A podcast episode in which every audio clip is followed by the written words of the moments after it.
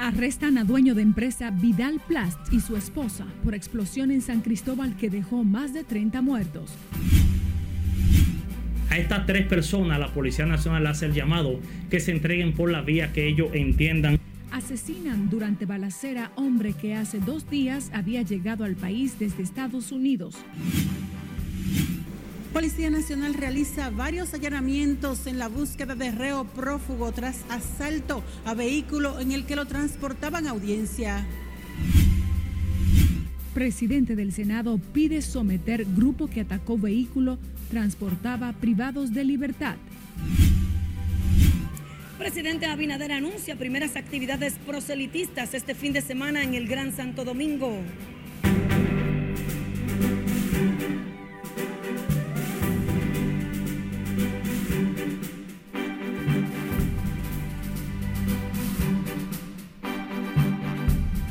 Hola, muy buenas tardes. Muchísimas gracias por sintonizar RNN Canal 27.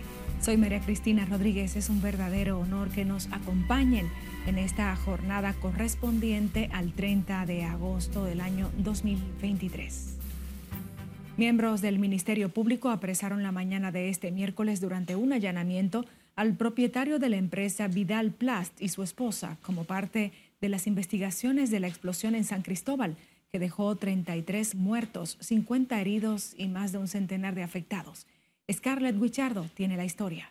Simplemente ahí se reciclaba plástico, se cortaba plástico. Edward Vidal y su esposa Maribel Sandoval fueron arrestados junto a una hija de la pareja y posteriormente trasladados al cuartel policial de San Cristóbal.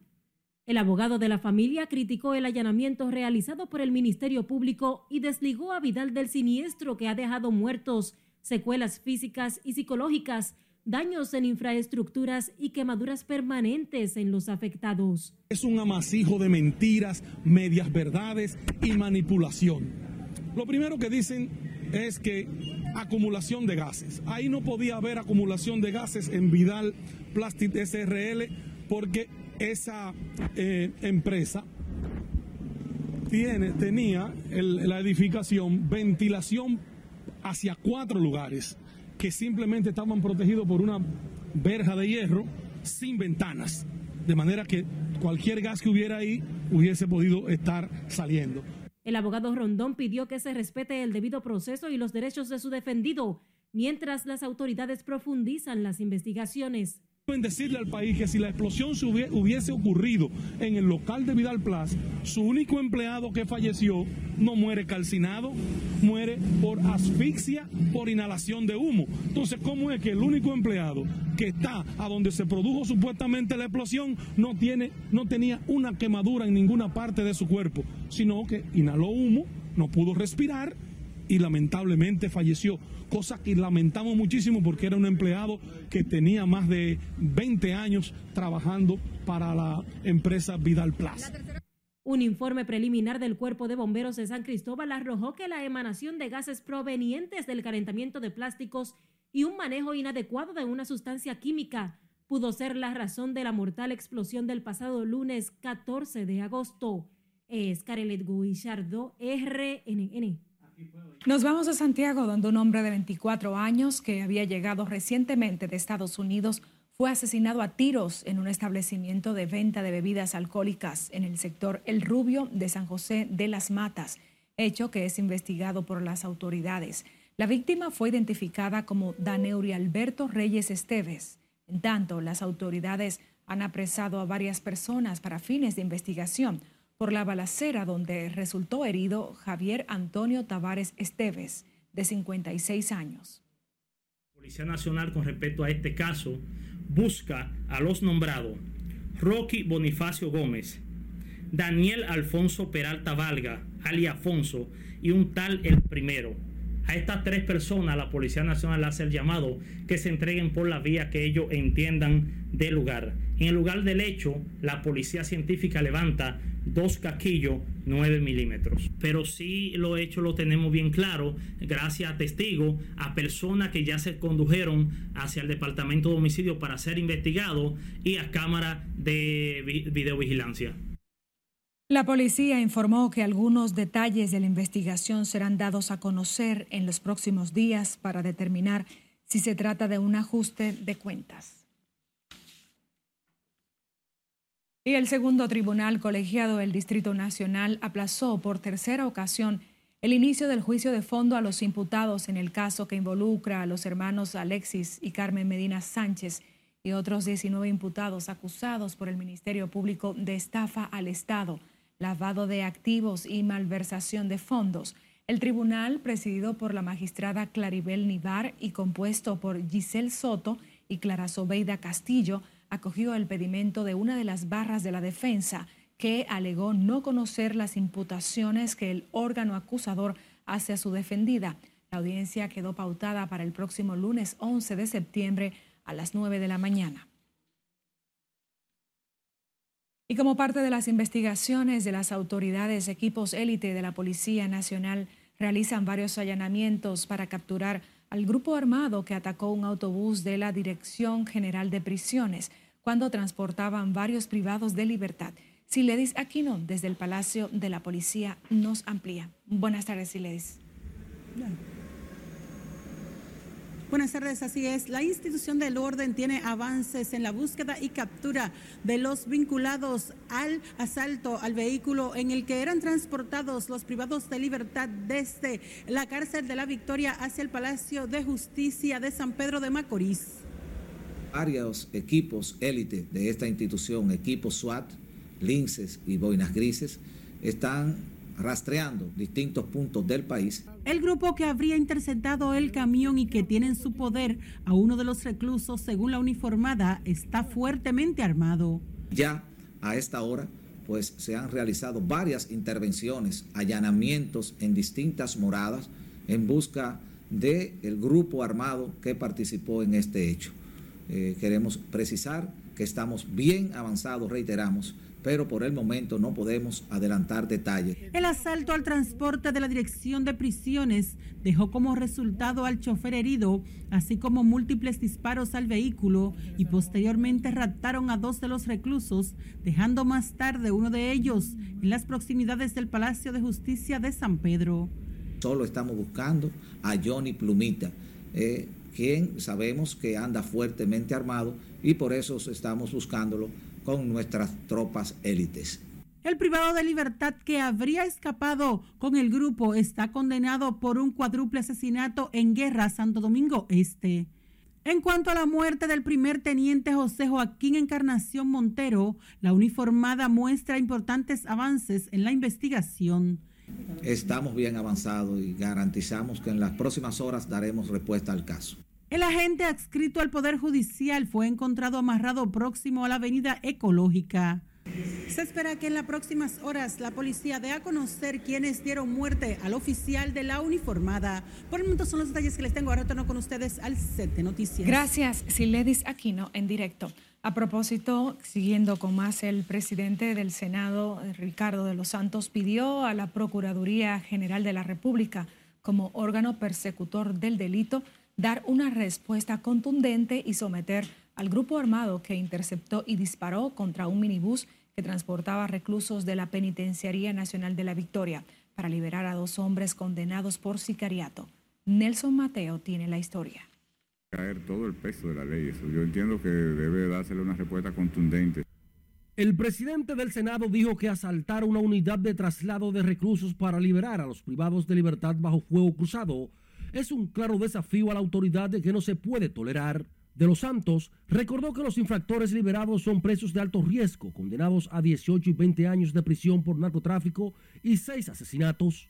Eh, yo apelo a que eh, tanto la Procuraduría eh, como también la Suprema, el, sistema judicial, pues pueda prever esa situación. Además, los organismos encargados de esa custodia para que tipo de situaciones como esa no se repitan, porque la verdad eso es preocupante, que vayamos llegando, eh, que se vayan dando ese tipo de situaciones.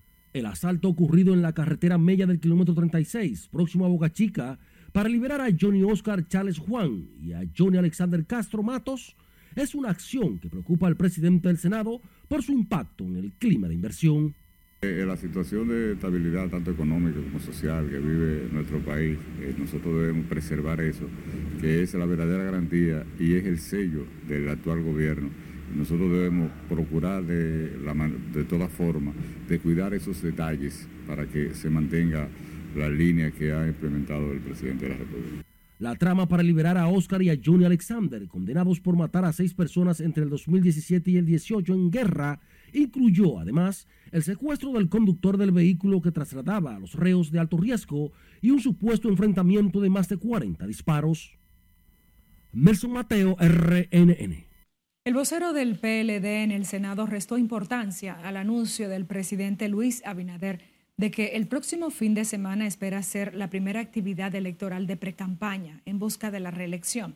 A consideración de Luis Enríquez, el mandatario está realizando activismo político desde el momento en que envió a sus funcionarios a las consultas populares, una posición que rechazó de plano la diputada oficialista Soraya Suárez.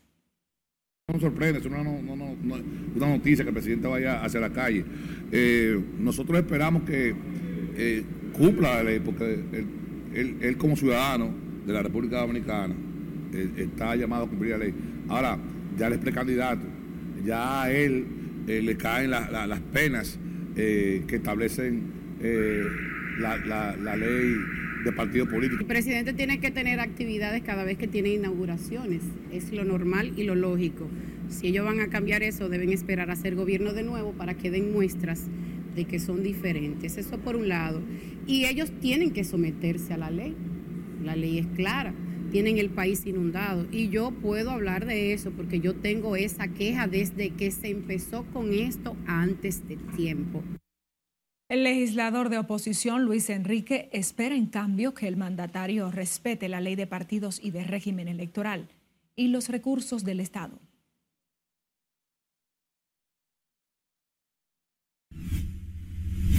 Nos vamos a nuestra primera pausa. Al volver, comerciantes de Elías Piña temen ir a la quiebra por cierre de paso fronterizo ante inseguridad en Haití. Cáncer de mama y próstata continúan dominando las estadísticas del INCAR. Y en el plano internacional, militares dan golpe de Estado en el país africano de Gabón.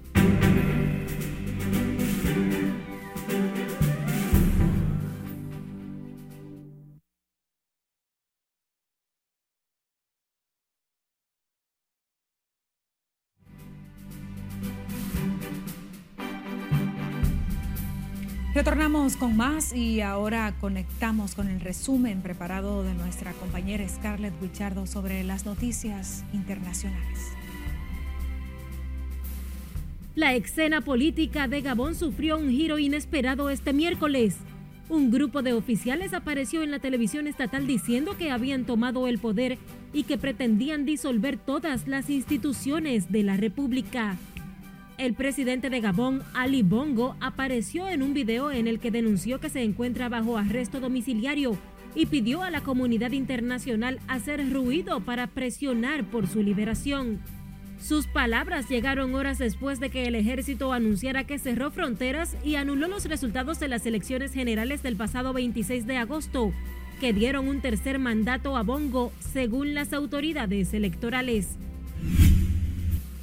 El huracán Idalia alcanzó este miércoles la categoría 3 de la escala de Saffir-Simpson y tocó tierra en la región conocida como Big Bend, hasta donde llegó tras avanzar con vientos máximos sostenidos de 225 kilómetros por hora y una peligrosa marejada ciclónica que hace temer consecuencias catastróficas, según el Centro Nacional de Huracanes de Estados Unidos.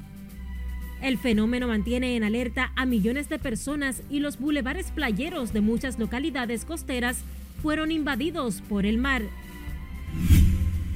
Al menos cuatro personas murieron y otras 48 continúan desaparecidas tras las fuertes lluvias que se registraron en el condado de Xinjiang, en la provincia Sichuan, en China.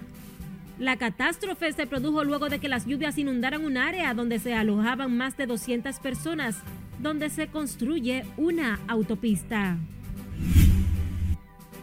La policía de Puerto Rico identificó este miércoles a dos hermanos que fueron asesinados por un libanés cerca del tribunal de Caguas, en ese país. El hecho se produjo cuando los hermanos acudieron a una cita en la fiscalía por un conflicto con unos terrenos que los mantuvo enfrentados durante varios años.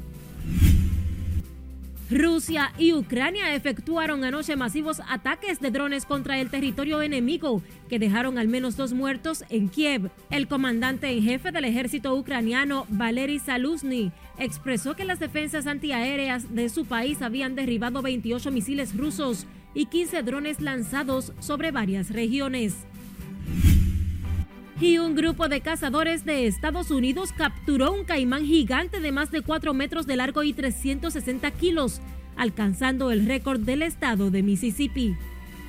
Según el Departamento de Vida Silvestre, Pesca y Parque de Mississippi, el diámetro del animal capturado en el río Yaso es de más de 1,5 metros y el de la cola se acerca a los 1,2 metros. Los hombres tardaron unas 7 horas en sacar al reptil del agua. Continuamos con más. Comerciantes de Elías Piña calificaron hoy como un duro golpe a la economía local el cierre por 15 días de la puerta fronteriza por parte de las autoridades dominicanas. Julio César Mateo nos cuenta.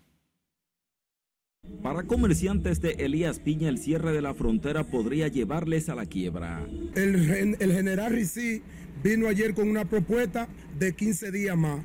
Tú chequea, mira cómo están todos los furgones cerrados, porque él vino y dijo le dijo al presidente de la asociación que está cerrado por 15 días. Piden al gobierno dominicano revisar la medida que afirman les está generando grandes pérdidas. Porque se habla de cerrarlo por 15 días. En 15 días se dañan casi todos los productos.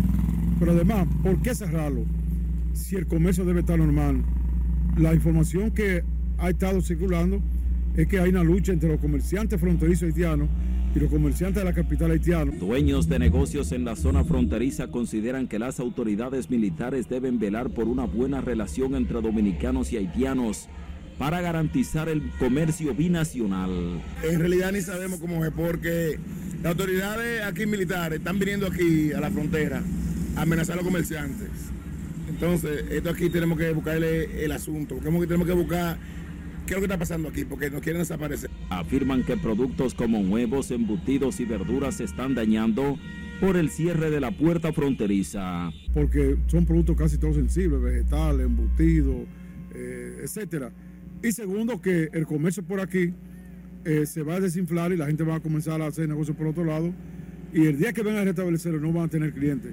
Pero además de eso, ¿Por qué hacerlo si este comercio es tan importante? Los comerciantes afirman que fueron notificados de manera verbal de parte de las autoridades militares de la zona sobre el cierre de la frontera por 15 días, hasta tanto cesen las manifestaciones violentas del lado haitiano. Desde Elías Piña, Julio César Mateo, RNN. Cambiamos de información. El cáncer de mama y de próstata continúan dominando las estadísticas del Instituto Nacional del Cáncer, que registra además un aumento importante de los casos de la letal enfermedad en el pulmón, las últimas estadísticas de los últimos cinco años. Margaret Ramírez nos tiene más detalles en directo desde el INCART. Muy buenas tardes, Margaret. Gracias, buenas tardes. Según los datos de los últimos cinco años, de los casos reportados, el 37% en hombres fue de próstata, mientras el 47% de las mujeres recibieron un diagnóstico de cáncer de mama. La mortalidad de ambas enfermedades catastróficas también registra un aumento debido al diagnóstico tardío. Yo vuelvo, insisto, y no me canso de, de hablar, que yo creo que el reto de todas estas instituciones es hacer todos estos números en un consolidado y tener por fin un registro nacional de, tumores. Cambio de diagnóstico de nuestros casos desde el 2017 al 2021, vemos que la mayoría de los diagnósticos llegan en etapa 3 y 4, como podemos ver aquí. ¿Qué quiere decir eso? Que desde el 2017 y seguimos teniendo la mayor cantidad de casos en etapas tardías.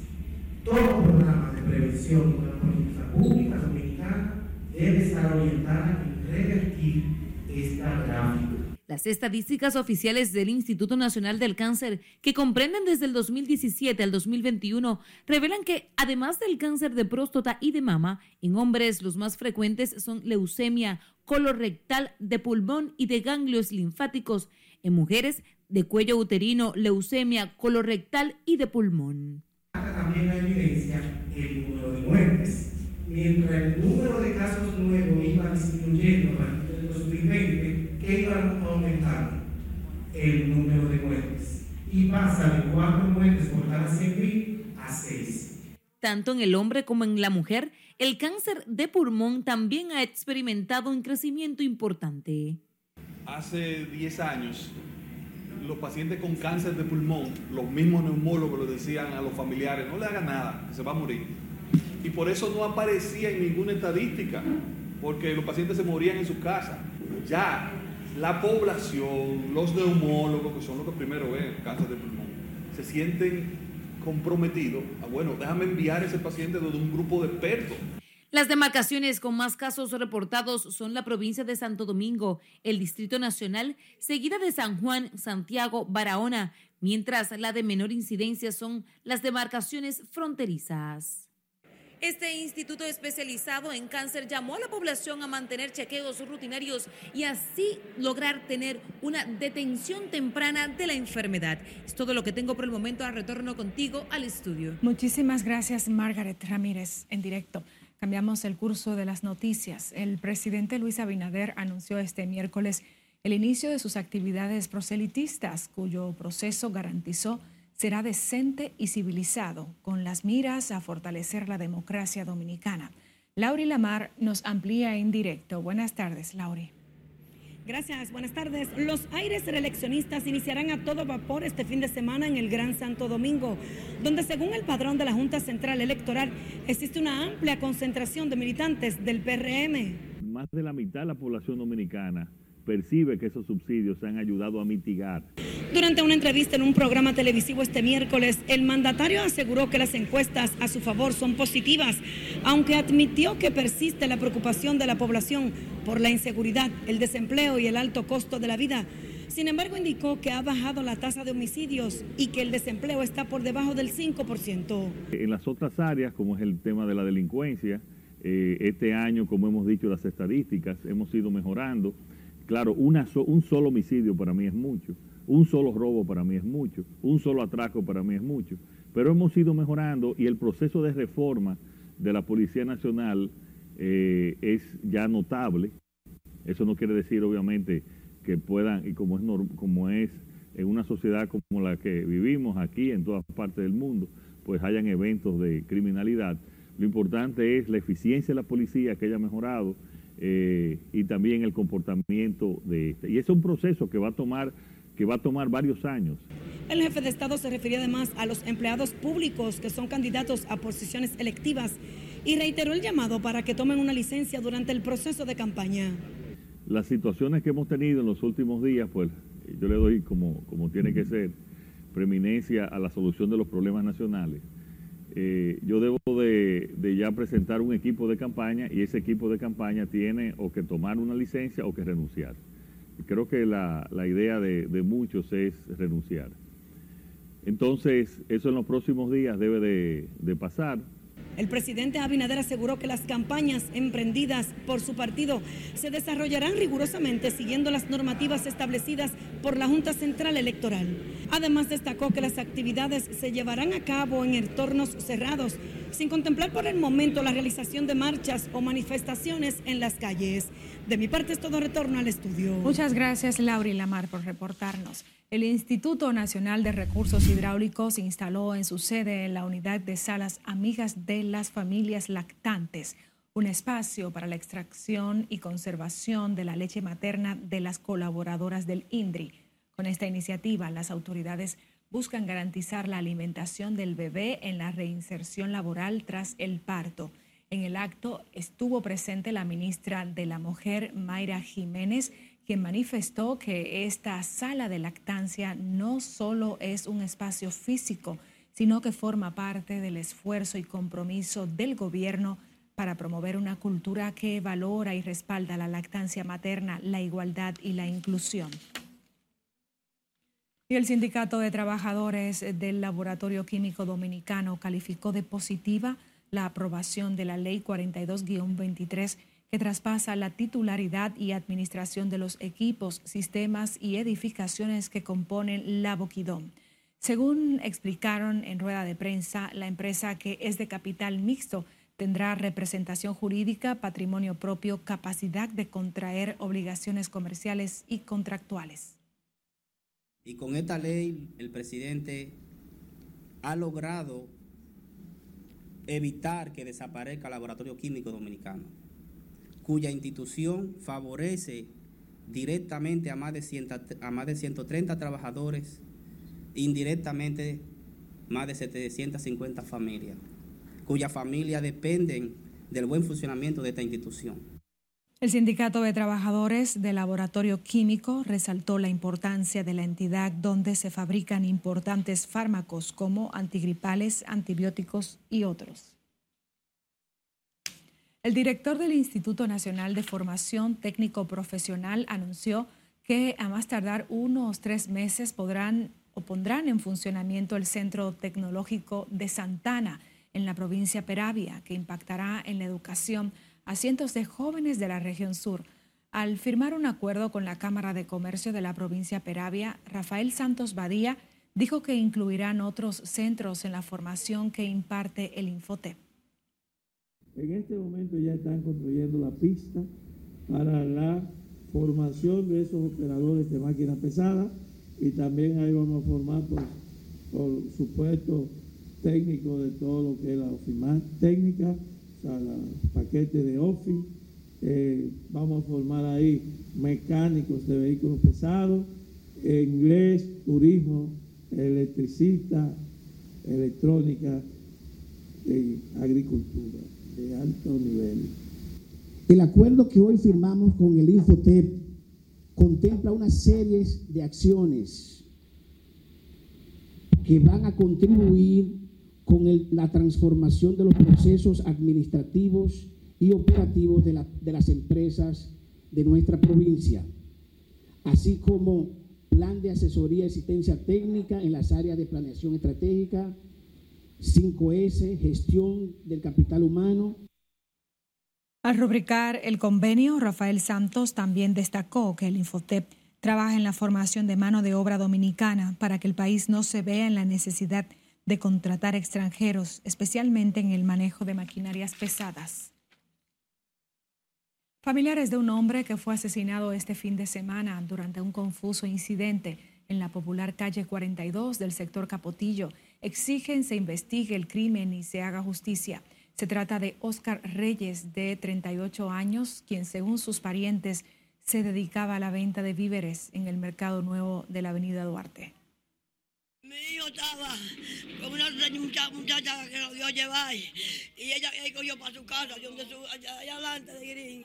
Ella cogió para su casa y en lo que iba para su casa ella llevaba una cadena y cuando ella llevaba la cadena ella agarró y a la, a la muchacha, que la mamá está aquí, y la agarró y está hinchada en el cuello, entonces con ella agarró y le quitó la cadena. Y el hijo mío le dijo, ¿por qué tú haces eso? Y se montó de aquí vecino y lo que hizo fue que la engañó, no le un tiro lo pegó en el pecho y me lo mató. Entonces, cuando el muerto le dijo, con ella no, con ella no, él le apuntó y le dio un disparo en el mismo pecho, pero ya él llevaba la prenda en la mano.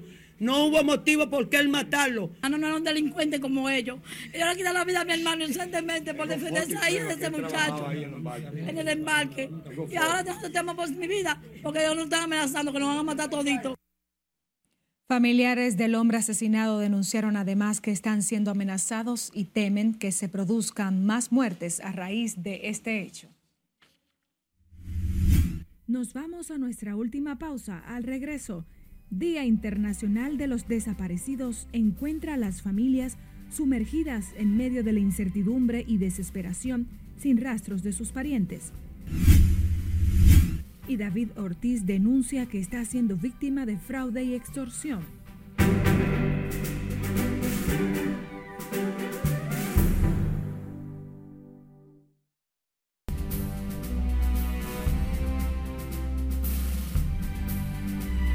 Retornamos con más. El ex pelotero de grandes ligas y miembro del Salón de la Fama de Cooperstown, David Ortiz, denunció que está siendo víctima de fraude y extorsión a través de informaciones recolectadas de su teléfono móvil, luego de que desconocidos hackearan su celular.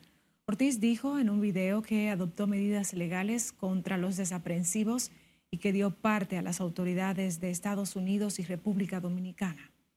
Navegó a través de mi vida personal y ha querido extorsionarme con eso, queriendo decir que de mi vida personal venderá parte de lo que encontró en mi teléfono.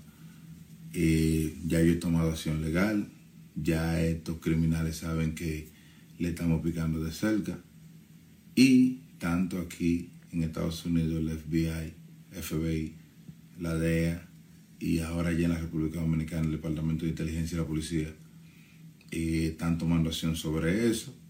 Yo quería hacer este video no solamente por el temor de lo que ellos puedan exponer de afuera, sino con darle la anticipación a ustedes, la gente mía, de que no se vayan a involucrar en nada de esto porque eh, ya el departamento está tomando acción en eso, porque fue algo totalmente ilegal. El miembro del Salón de la Fama de Cooperstown explicó que las personas que le extorsionan con información privada que tenía en su celular también realizaron un fraude en sus cuentas bancarias. Como cada año, hoy se conmemora a nivel mundial el Día Internacional de los Desaparecidos, una fecha que muestra la preocupación por el aumento de las desapariciones forzadas y los problemas que éstas traen, como la intimidación a las familias, o la violación de derechos. En el país, más de 1.231 personas han sido denunciadas como desaparecidas desde el 2018 a la fecha, sin tomar en cuenta los subregistros y aquellos que nadie denuncia porque no tienen familiares a la hora de desaparecer. Margaret Ramírez tiene la historia.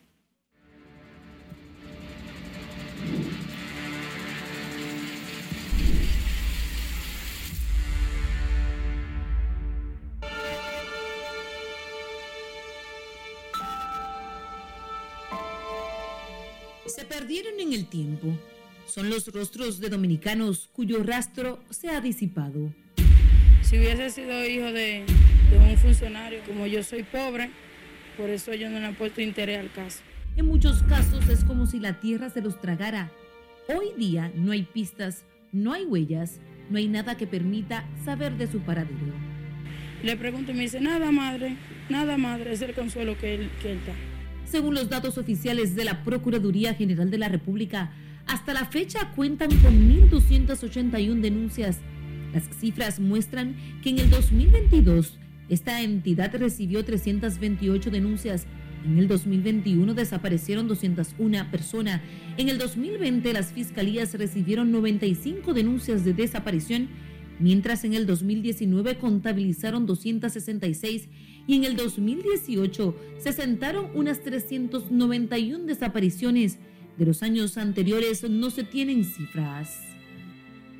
Las estadísticas ubican a Santiago como la provincia con mayor cantidad de denuncias de desapariciones, seguido de la provincia Santo Domingo Este, La Vega y Santo Domingo Oeste. Pero en el momento actual, en la República Dominicana, el mayor volumen de desaparecidos son seres humanos que tienen problemas de salud mental y muchos de los cuales no están debidamente diagnosticados. Sin embargo, a pesar del auge y aumento considerable de las desapariciones forzosas o no, la unidad de la policía no cuenta con estadísticas claras. Lo que sí reporta la fuerza del orden es la cantidad de personas que han logrado encontrar en los primeros dos meses y medio del año. 74 ciudadanos en total fueron recuperados por las autoridades. De ellas, 13 en enero, 49 en febrero y 12 en lo que va de marzo. El reporte indica que 35 fueron hombres, 18 mujeres, 8 niños y 13 niñas aunque muchos de, muchas personas no lo reportan de inmediato. Eh, y me explico, hay casos de personas que eh, deciden eh, la travesía de, de, irse a Puerto Rico en Yola, ¿no? Y hay algunas de estas personas también que optan por tomar un vuelo y tratar de, cruzar a territorio norteamericano a través de su frontera con México. Y así hay personas también que, eh, como en estos dos casos que te he explicado, que están desaparecidas, pero eh, muchas veces los familiares esperan un tiempo para reportar los desaparecidos y no, no, informan esa parte previamente de que eh, sospechan de que han salido del país por estas vías. Por eso este tema eh, nosotros preferimos tener detalles acabados antes de dar una cifra exacta. Son cifras frías y una realidad que según la Comisión Nacional de los Derechos Humanos no se acerca a lo que viven cientos de familias dominicanas de escasos recursos, que son los que más sufren con estas pérdidas. La mayoría, nosotros tenemos datos de que aquí en los últimos 5 a 7 años hay más de 7 mil a 8 mil personas desaparecidas y que cada día más se incrementan ha aumentado porque a raíz de que no existe una labor conjunta de todas las unidades del servicio en sentido general del Sistema Nacional de Seguridad, imposibilita tanto el trabajo de este departamento como en, en sentido general todo lo que tiene que ver con el Sistema Nacional de Seguridad y los desaparecidos. En el país existe una sola unidad de desaparecidos que pertenece a la Dirección Central de Investigaciones desde este departamento se gestiona la búsqueda de las denuncias de las desapariciones, sean forzosas o no por parte de la Policía Nacional, votada en un lugar que ni siquiera la gente tiene que hacer, no sabe dónde llegar, es la única en el país. Y entonces, como se trata a los familiares cuando acuden, aparte del procedimiento tortuoso que someten a una persona desaparecida, porque ellos lo mandan a buscarlo en todos los destacamentos.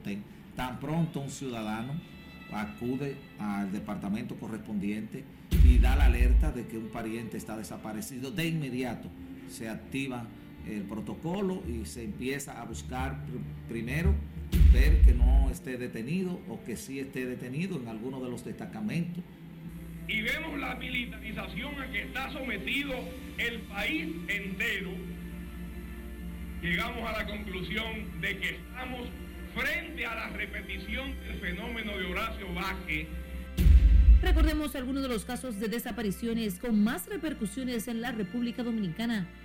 Uno de ellos es el del catedrático y periodista Narciso González en 1994 o la del señor Juan Almonte, miembro de los derechos humanos en el 2009. Otros que han conmovido la sensibilidad de los dominicanos son casos como el del joven Randy Vizcaíno en el 2013, el fotógrafo Juan Alfredo Díaz Lora en el 2012, de quienes nunca se obtuvo una respuesta. Lo que está sucediendo en la República Dominicana, nosotros lo valoramos que es como eh, una situación de indolencia por parte del Estado Dominicano. Más recientemente son las desapariciones de doña Rosa María Mora, Andy Turbides, Alexander Sanz, Henry Alcántara de cuatro años y el niño Fraimer Ciprián de Boca Chica, quien lleva cerca de un mes y medio desaparecido. Margaret Ramírez, RNN. El gobierno exhibió hoy los logros alcanzados en materia energética, afirmando que se ha aumentado en un 395% la energía renovable en el país. Nuestra compañera Lauri Lamar con los detalles.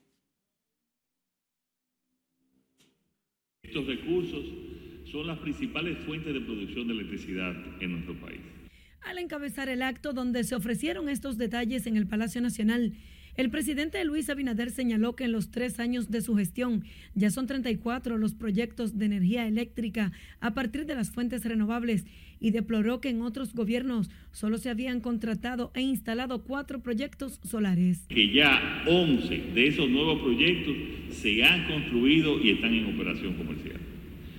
Nuestra capacidad y agilidad administrativa nos ha permitido ampliar la red y dar seguridad a todo el sistema en un tiempo récord y hacerlo a mejor precio, ya que el valor resultante de estos contratos es a la mitad del costo de compra promedio de las EDES para el 2022.